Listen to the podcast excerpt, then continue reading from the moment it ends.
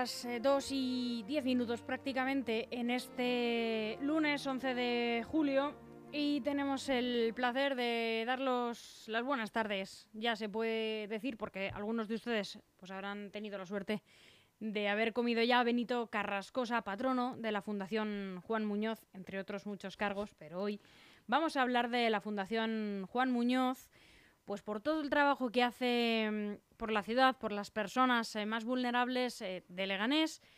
Pero bueno, ha estado aquí en muchas ocasiones con nosotros eh, como representante de Manos Solidarias, en fin, que vamos a hablar de tu trabajo, Benito, si te conoce todo el mundo. Pero bueno, por fin la Fiscalía ha archivado el caso de la compra de las mascarillas en la primera hora de la pandemia por parte del ayuntamiento, porque no hay caso, Benito. Bueno, es que el ayuntamiento tampoco las compró, que las compró fue la Fundación Juan Muñoz.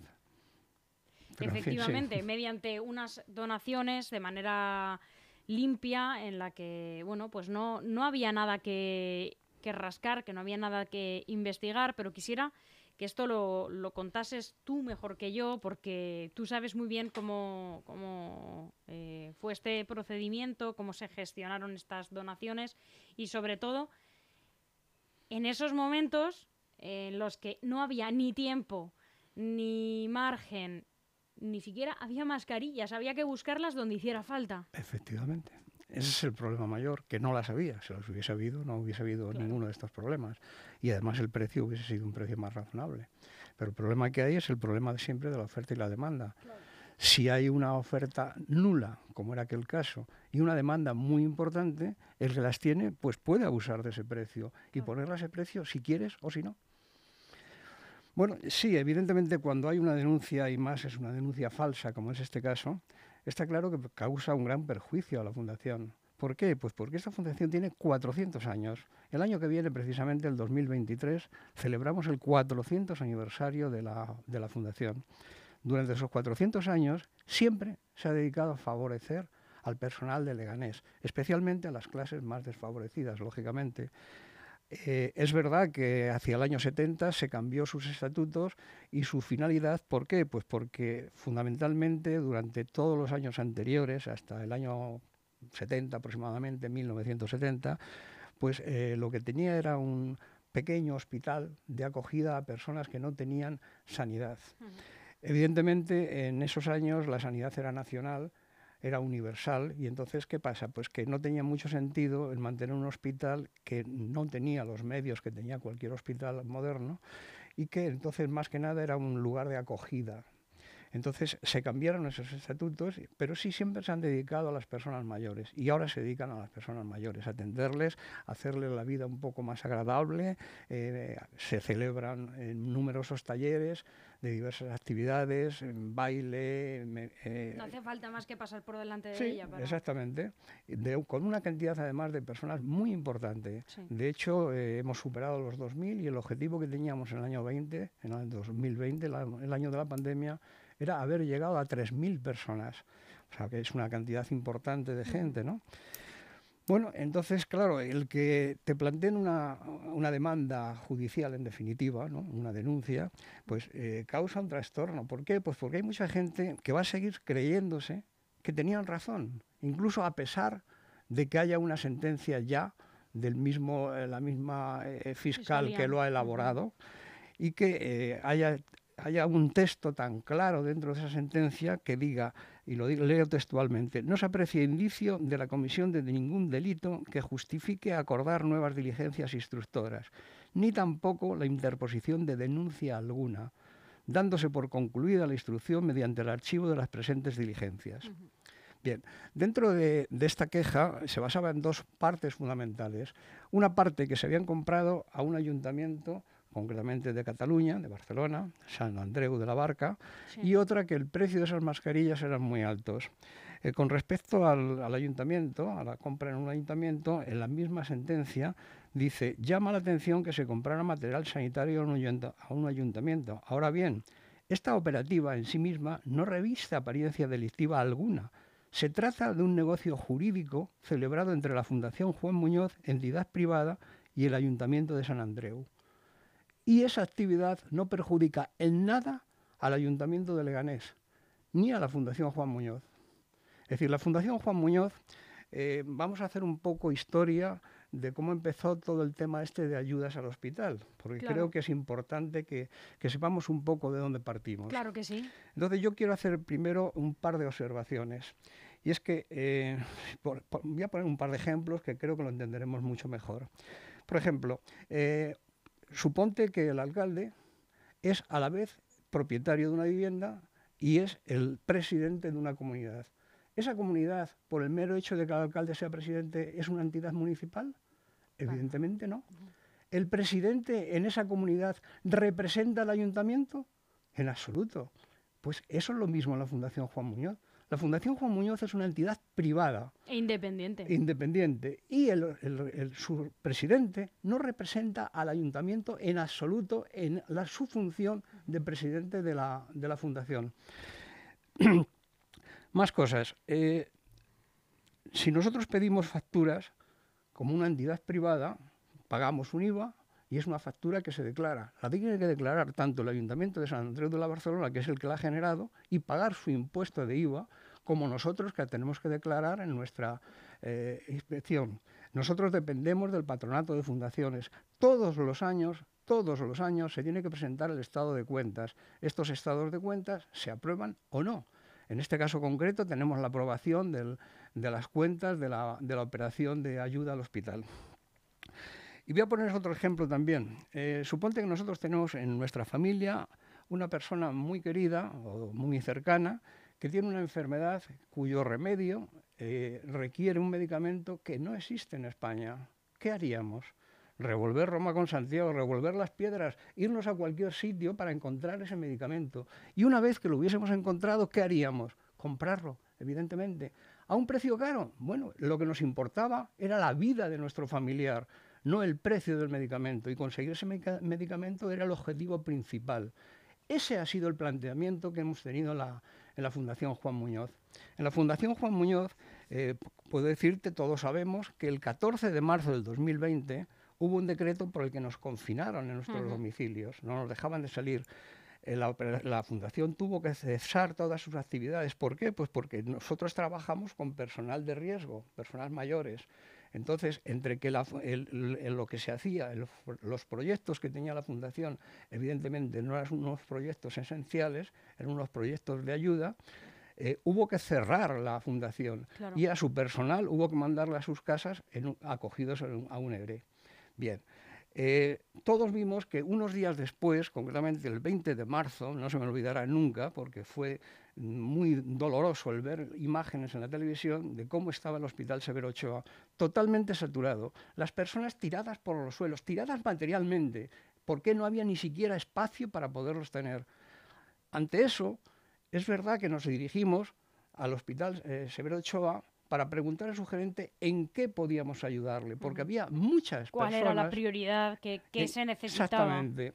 Y el, gerente nos dijo que no tenían ningún medio de protección, se estaban haciendo batas de protección con las bolsas de basura y que era fundamental que les pudiésemos conseguir, eh, por ejemplo, mascarillas. No cualquier tipo de mascarilla, una mascarilla con una denominación determinada y con una contraseña de homologación y un marcado CE es decir, unas, mascarillas oficiales, no unas mascarillas hechas de cualquier tipo. Bien, entonces, eh, eso ocurría el 20 de marzo.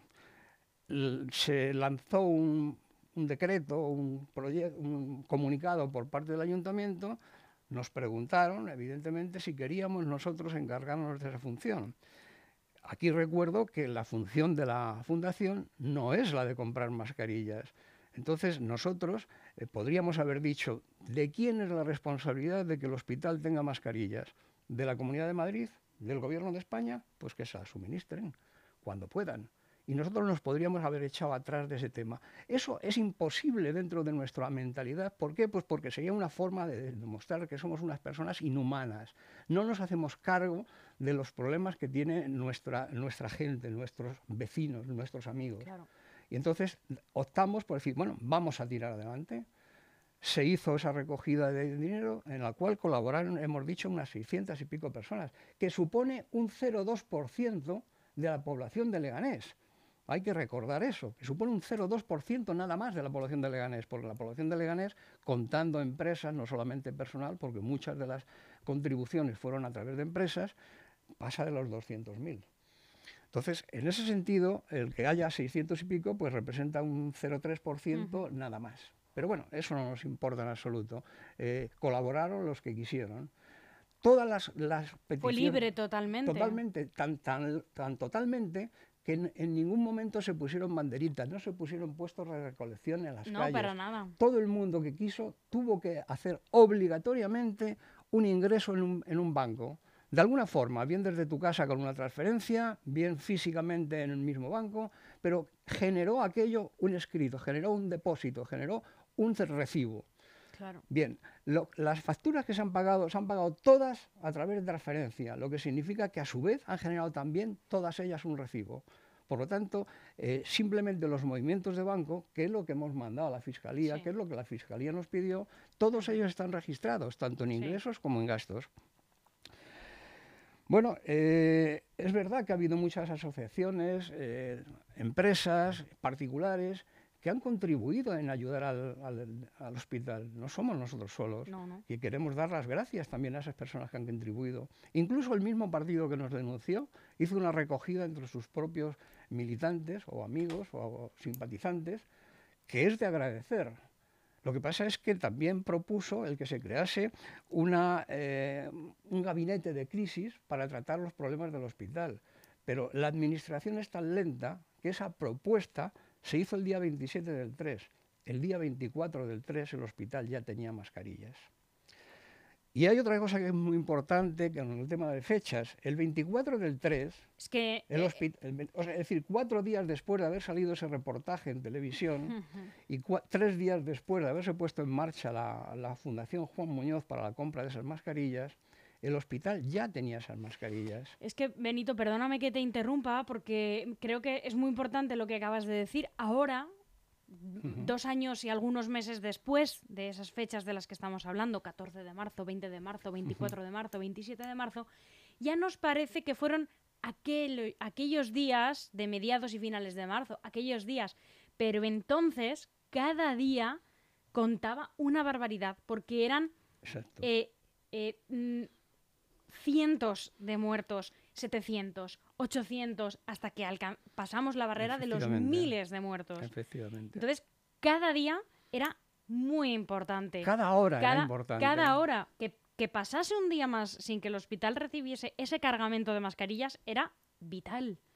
Vital. Así lo eh, entendimos nosotros. Entonces, eh, es importante las fechas en la pandemia. Las fechas siempre son importantes en una investigación. Sí, en este caso pero en la pandemia cuando hablamos de salvar vidas, eran de extrema importancia. No era lo mismo recibir un cargamento de mascarillas el día 23 que el día 24. Y eso es muy importante eh, de cara, y yo creo que eso se ha tenido muy en cuenta en esta investigación.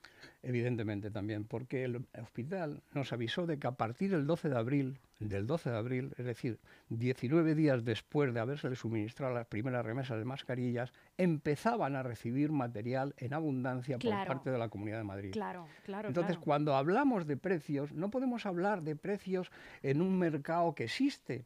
Es decir, hay, ha habido también, se ha dicho también en algunos periódicos, que una fundación que se dedica al estudio del mercado eh, aseguraba que el precio medio de las mascarillas era también cinco y pico, seis y pico, en el mes de abril. Claro, es que del porque mes de abril en el mes de marzo, no lo podía decir, porque en el mes de marzo no había mascarillas en ningún sitio. Entonces nosotros tenemos el orgullo de que hemos sido capaces de suministrar unos medios de protección a, los sanitarios del Hospital Severo Ochoa 18 días antes que los que oficialmente se los han podido suministrar, que es la Comunidad de Madrid. No solamente se han suministrado eh, equipos de estos de protección para el personal técnico, también se han suministrado eh, medios para detección de COVID, cosa que tampoco les ha preocupado mucho a la gente. ¿Por qué? Porque las primeras remesas al principio la gente quería mascarillas, pero no quería eh, los elementos para determinar la, existencia de ese virus, ¿no? Y entonces estos elementos eran baratos. De hecho, nosotros compramos una primera remesa al hospital, que nadie la ha citado en ningún sitio, que solamente a tres y algo, lo que es el, detector. Cuando el hospital... Hablamos de los test. De los test, sí. Cuando estos test, cuando el hospital nos dijo, oye, los que nos ha suministrado la Comunidad de Madrid eh, son menos eficaces que los vuestros. Eso lo tenemos por escrito. ¿eh? Entonces, os pedimos que a ver si nos podríais facilitar más test de los mismos que nos suministrasteis anteriormente. Entonces el precio ya había subido a seis y pico. Y posteriormente, que nos volvieron a pedir más, habían subido a nueve y pico. Esa, tercera fase no lo pudimos comprar porque ya no teníamos fondos de lo que se había comprado. Sí se mandó a otra fundación que creo que los compraron. Entonces, como ves, es importante el tema de fechas, es importante el tema de fecha, de, todo, ¿no? Y entonces eh, nosotros hemos actuado pues, de la forma en que no sé si lo que hacíamos lo hacíamos bien o mal. Es posible que cara a algunos no estuviera bien visto, pero lo que importante es que hemos hecho algo. Hemos colaborado en que el personal sanitario del Hospital Severo Ochoa tenga unos medios de protección antes 18, 19 días antes que los que se les mandaban de forma oficial. Y eso no tiene precio, como para decir que si las mascarillas nos han costado a 12, el precio de la mascarilla era 10. Lo que pasa es que como la factura es una factura con IVA y con transporte de esas mercancías que se mandaron evidentemente por mensajero, pues sí, subieron a 12 y pico unitariamente. Pero eso no se puede comparar con otras, que, habrán tenido también sus problemas para conseguirlo, que no lo discuto, que nosotros no estamos eh, quejándonos de que las de la Comunidad de Madrid sean muy caras o sean muy baratas, las han conseguido lo que han podido, y cuando han podido y como han podido. Pero eso lo echa en falta lo que sí se hizo en la Fundación Juan Muñoz. Y en la Fundación Juan Muñoz se consiguieron días antes, además, son otras mascarillas de otro tipo, no son las que nos pidió el hospital, y las que nosotros le suministramos al hospital es un material que se ha utilizado en su totalidad y que además correspondía a lo que el hospital necesitaba. Evidentemente nosotros no teníamos ni idea de mascarillas. En estos momentos ya hablamos un poco, que si las FP2, que si las no sé qué, que si las no sé cuántos. En aquellos momentos aquello nos sonaba a chino. Y entonces nosotros lo que hicimos fue simplemente hacer esa gestión, de decir, vamos a comprarlo y demás.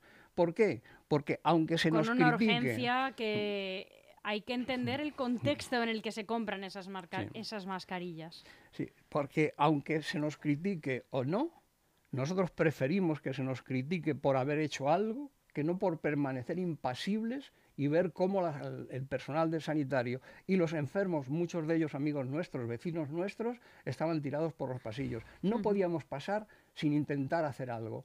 Y eso es lo que hemos hecho. Y voy a leerte un párrafo que nos comentaron en cierta ocasión en nuestra misma ONG, en la cual nosotros pues mm, eh, establecimos una, una charla para ver si es verdad, no si es verdad, sino que a veces daños, hacemos daño a los demás porque nos equivocamos. Queremos hacer el bien, pero a veces nos equivocamos en cómo hacer ese bien. Y entonces establecimos una reunión y eh, hubo un, par de textos que te los voy a leer, que dice, son comprensibles los pecados por acción, es decir, haciendo cosas es posible que hagas algo mal, ¿vale? Los pecados por omisión son irrespetables. No hemos venido a este mundo para quedarnos quietos, no hemos venido a este mundo para aceptar que a nuestro alrededor sucedan las desgracias, que haya gente que lo pase mal, que se cometan injusticias y yo entiendo, por lo tanto, esa rebeldía que nosotros como fundación hemos expresado. Podríamos nosotros cometer el error del trabajo realizado. Nunca el pecado del estafermo, nunca el crimen de la pasividad ante las cosas injustas que nos suceden alrededor. Y eso es lo que nosotros queremos con esta sentencia.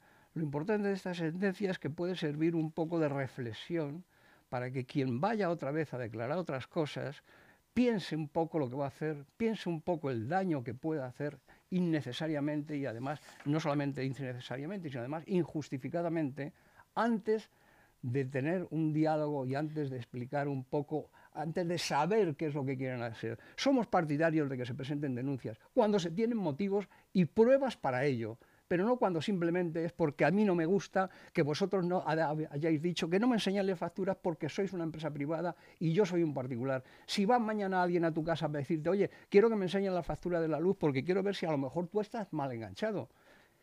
¿Qué es lo que le diríamos? Pues mira, en buenos términos le diría, mira niño, tú esto no tienes nada que ver, es el favor de marcharte de aquí. Si tienes alguna prueba, vete a la fiscalía y presenta una denuncia, vete a la policía y presenta una denuncia. Y si no tienes ninguna prueba, cállate, que es lo que tienes que hacer. Pues eso es lo que nosotros hemos querido fundamentalmente aprovechar de esta, de esta sentencia. Pues digo que la sentencia a nosotros, bueno, nos favorece mucho en el sentido de decir, moralmente nos da una satisfacción. Y hemos eh, tenido un poco eh, el, pensamiento ese de que hemos trabajado eh, de una forma que, aunque no haya sido muy agradecido, porque al final ha, determinado, ha terminado incluso en una denuncia ante la Fiscalía, pero nosotros estamos orgullosos de haber podido contribuir en algo a que algunos, algunos de las personas técnicas del hospital no hayan cogido una infección o incluso se hayan podido librar de la muerte. Eso no lo sabremos nunca, ¿de acuerdo? Pero hemos hecho lo que nosotros estaba a nuestro alcance para poder conseguir eso. ¿Cómo recibe eh, la fundación em, y los miembros que la componen la noticia de la denuncia y posteriormente ver que algunos de esas eh, instituciones y algunas de esas personas que han hecho donaciones incluso se suman a esa desconfianza. Hombre, pues muy mal. Muy mal porque hay que tener en cuenta que las personas que estamos en la fundación, primero lo estamos simplemente por querer hacer algo para ayudar a Leganés. No para otra cosa, no cobramos un céntimo. Ninguno de la comisión cobra ni un solo céntimo, ni un solo céntimo. ¿eh? Entonces, el, el estar ahí es un, honor para ti el poder estar dentro de una fundación que además tiene 400 años, que es la más antigua que existe en Leganés, que siempre desde el principio ha estado ayudando a la gente de Leganés, que para los que se llaman pepineros de, origen, debería de ser un orgullo el tener esa, esa fundación y tratar de sacarla más a flote que los demás. Entonces, el recibir esa, esa noticia, pues te causa varios problemas.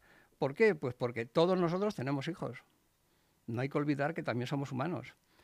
Y a mis hijas, que ya son mayores y ya tienen un criterio lógico de lo que es la vida y demás, les han dicho, oye, ¿no está tu padre metido en esto de la fundación? Mira lo que dicen aquí.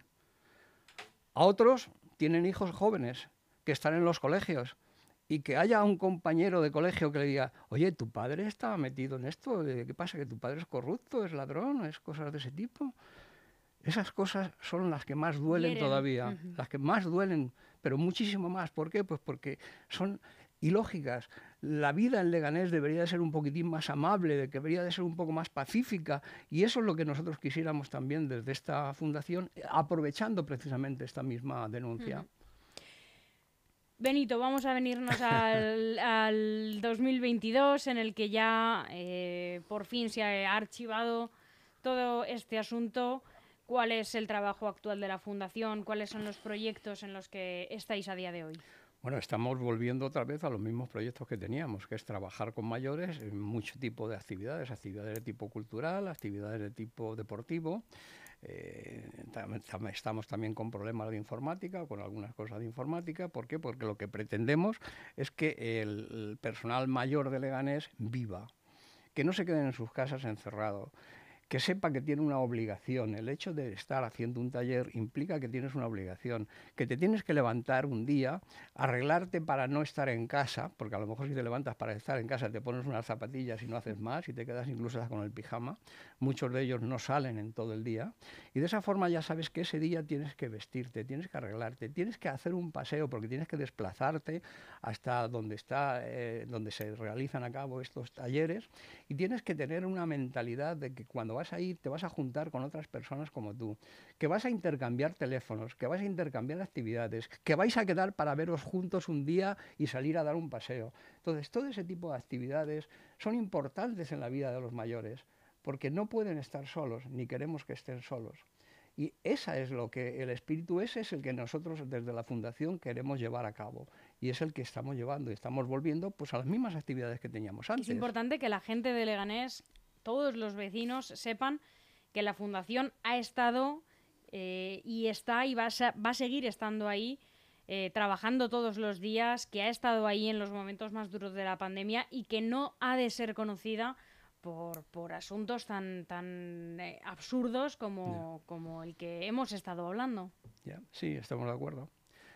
Nosotros ya te digo que el año que viene hacemos el 400 aniversario. Vamos a sumar o vamos a llamar al pueblo de Leganés a distintas actividades entiendo que es lo menos que podemos hacer para explicar un poco la historia de la Fundación, eh, eh, cómo estamos trabajando, en qué medios estamos trabajando y que haya más gente que nos conozca. Esto, por desgracia, y digo por desgracia, pues ha servido para que nos conozca más gente. Entonces no es muy bueno el que te conozcan a base de una denuncia. Pero bueno, eh, los resultados son los resultados y seguirá habiendo gente que siga opinando lo mismo, porque por desgracia aquí hay un forofismo tal que es incapaz de decir, oye, que, esta gente tiene razón, que esto que se ha hecho no se tendría que haber hecho, ni se tendría que haber metido con ellos. Son una empresa privada. Eh, el Ayuntamiento de Leganés, los, los, concejales del Ayuntamiento de Leganés no tienen facultades, no tienen potestad para intervenir en una fundación, en una empresa privada. Si quieren, y si quieren que haya alguna denuncia, si creen que hay alguna denuncia, si tienen algunas pruebas, está la policía, que esa sí es su labor, pero no la de ellos. Pero en fin, eso es lo que hay. Ha sido mucho el desgaste para la fundación, pero esto no os hace deteneros para nada. Bueno, yo creo que no es que haya sido un desgaste, ha sido una revitalización. ¿Por qué? Pues porque de alguna sí que forma darle la vuelta exactamente, exactamente. Eh, la fundación de alguna forma tiene tantos años que de alguna forma ya es un poco bueno, es la asociación, se hace no sé qué, se hace no sé cuántos, pero nada más. Entonces esto pues ha servido un poco de, de puya para decir, oye, estamos aquí y hacemos esto y queremos hacer esto otro y esa es nuestra misión y esa es nuestra labor. Por eso digo que dentro de lo malo eh, una denuncia de ese tipo sirve para lanzarse, aunque no sea el camino lógico ni el camino que nos hubiese gustado. Pero bueno, evidentemente sí ha servido para revitalizar a la Fundación. La Fundación ahora tiene más fuerza. Es verdad, es verdad que cuando hay algo, alguna otra actividad en la cual podría participar la Fundación, te lo piensas muy mucho.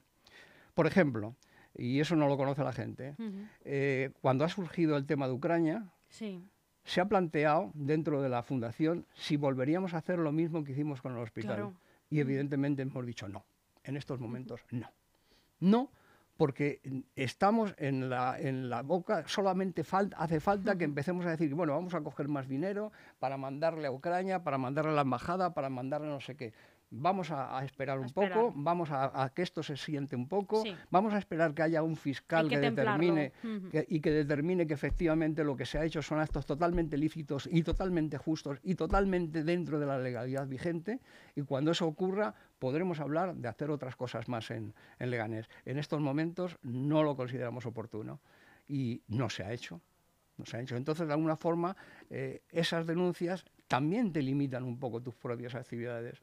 Pero no es el caso nuestro. El caso nuestro tenemos bueno, eso queda en la conciencia de quien ha, quien ha impedido que la fundación siga su curso, lo que hubiera hecho sin denuncia de por medio. Exactamente, bien. Es una de las cosas a las que se debe reflexionar. Por eso te decía que esta sentencia sirve o debería de servir para que la gente reflexionase un poco, especialmente nuestros políticos. Benito Carrascosa, muchísimas gracias por venir a, aclarar, a contar y, y, sobre todo a decirle a toda eh, a todas las personas de Leganés que la fundación sigue ahí, a todos los mayores que la fundación la tienen ahí permanentemente desde hace 400 años y para otros 400 y los que ya no volveremos nosotros, pero esperemos que sigan. Bueno, bueno, bueno. Eh. Benito, muchísimas gracias. De nada, Un abrazo fuerte. Un abrazo para vosotros.